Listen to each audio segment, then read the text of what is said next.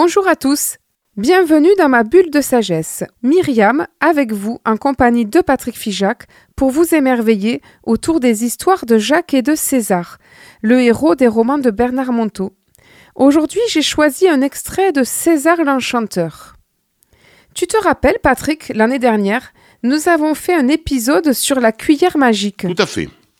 Marquant. Tu te rappelles du rôle de la cuillère magique? Exactement. Cette, cette, cuillère magique qui finalement permet là aussi de dénouer un certain nombre de difficultés, de dénouer un certain nombre de conflits. Eh bien aujourd'hui, on va voir la suite de cet épisode de la cuillère magique. C'était la chandeleur dans ma tête. Mes pensées étaient tournées et retournées comme des crêpes. J'en eus le vertige. À peine avais-je un début de certitude qu'un détail venait soudain tout remettre en question. Alors mon Jacques, As-tu commencé à ressusciter, oui ou non? Mais ça devenait de la persécution, insupportable question revenant sans cesse à l'assaut. Où César voulait-il en venir? Qu'attendait-il de moi? Je devais absolument trouver une réponse pour mettre fin à cette torture. C'était comme si ma vie tout entière en dépendait. Oui, quand, comment avais-je commencé à ressusciter? À ce point, il m'était impossible de rester sans réponse. Dans un sursaut de noyer, j'eus encore la force de tendre une question vers César. Mais où ai-je commencé à ressusciter? Comment m'y suis-je pris? Je veux le sentir, César, je t'en supplie. Mon tendre ami, de quoi me parlais-tu au début de notre promenade? Euh. Ah oui, de, de ma cuillère magique. Et qu'est-ce que la cuillère magique? Ce n'est pas seulement une astuce anti-laideur, c'est aussi un appareil à conscience, un générateur de printemps au milieu de tous nos instants hiver. Alors, la résurrection ordinaire s'accomplit. La cuillère? Une cuillère à conscience? Une cuillère à printemps? Ai-je bredouillé, déconcerté par une telle évidence? La résurrection, ce concept théologique si élevé, atterrissait là, juste à mes pieds. Brusquement, ce ne fut plus du tout une théorie lointaine, mais une pratique, une pratique concrète. Oui, moi, Jacques Vermont, je pouvais le dire, je pouvais même l'assurer sans aucune prétention, j'ai commencé à ressusciter. Mon Dieu, comme j'avais été trop vite satisfait de ma petite cuillère ramenée au rang de gadget spirituel. Mon Dieu, comme j'étais inconscient de sa véritable grandeur. Tout se mettait en place. César l'Enchanteur s'arrêta net au milieu du sentier, tel un nouveau Merlin dans une subite forêt de brocéliande. Dans un effet des plus théâtraux, et comme il l'avait fait lors d'un petit matin peu éloigné, il brandit une cuillère invisible, Excalibur moderne pour une nouvelle chevalerie. Je le proclame, un chevalier va naître. Souviens-toi, Manon, du petit déjeuner maudit. Grâce à elle. Et il brandissait la cuillère. Tu as vaincu le lion carnassier et le chevalier d'amour est né. Souviens-toi, Manon, de cette soirée télévision et de ta solitude agacée. Souviens-toi de tous les dragons terrassés grâce à elle. Et il continuait d'agiter la cuillère invisible. Nous le proclamons. Par elle, tu as commencé à ressusciter. Il te restait à le savoir pour que ta conscience s'accomplisse et, que tu sois anobli. Contrairement aux apparences risibles, ce fut un baptême des plus sérieux, un baptême invisible qui se déroula dans le bois. Un homme de plus rejoignait l'antique table ronde autour de laquelle se comptent les hauts faits de l'humanité.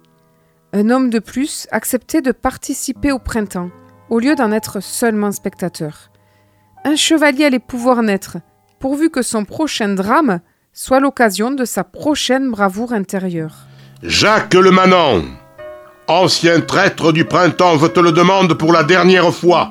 As-tu commencé à ressusciter? Oui, César, ai-je répondu, me, me remémorant tous les instants sauvés par ma cuillère. Oui, César, j'ai commencé à ressusciter. Eh bien, voilà qui change tout, vraiment tout. Bienvenue chez les hommes. Bienvenue dans la nouvelle noblesse. Par ta réponse, je te fais chevalier du cœur.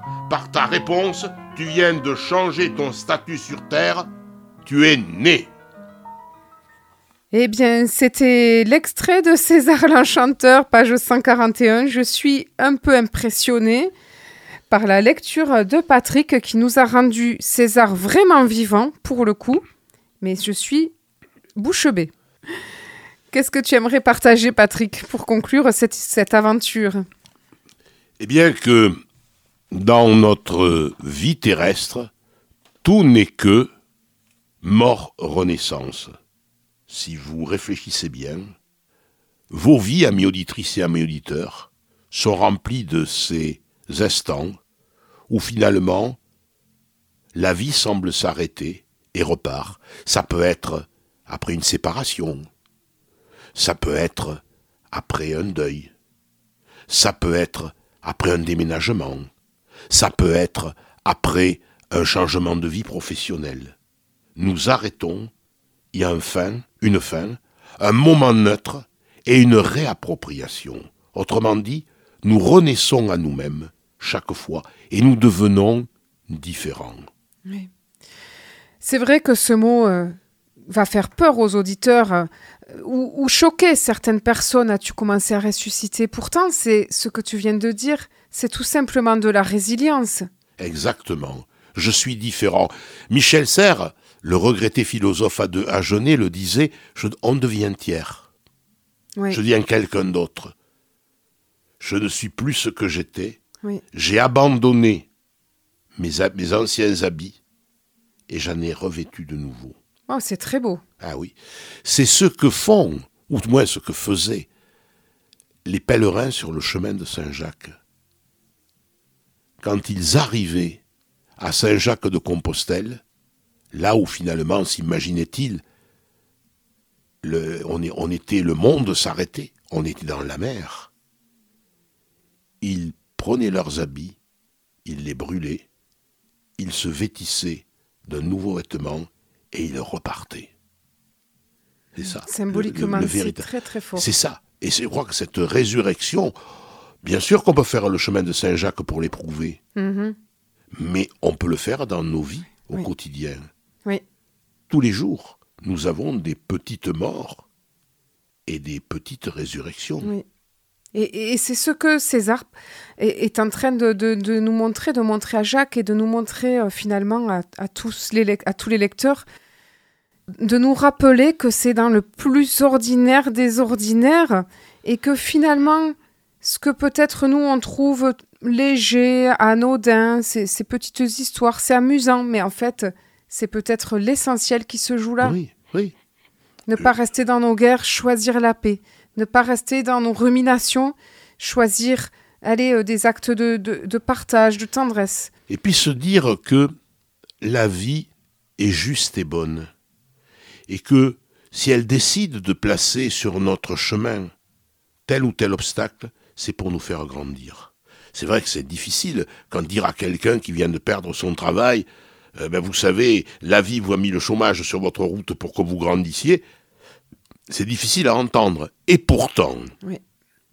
Et pourtant, les faits montrent que, là aussi, la personne, si encore une fois, elle croit en elle, à partir de ce moment-là, la vie peut lui offrir des fruits auxquels elle n'avait absolument jamais pensé. Eh bien, merci Patrick. Cette émission se termine. Quant à moi, je vous retrouve la semaine prochaine dans ma bulle de sagesse pour une interview avec mon prochain invité du mois. Belle semaine à tous.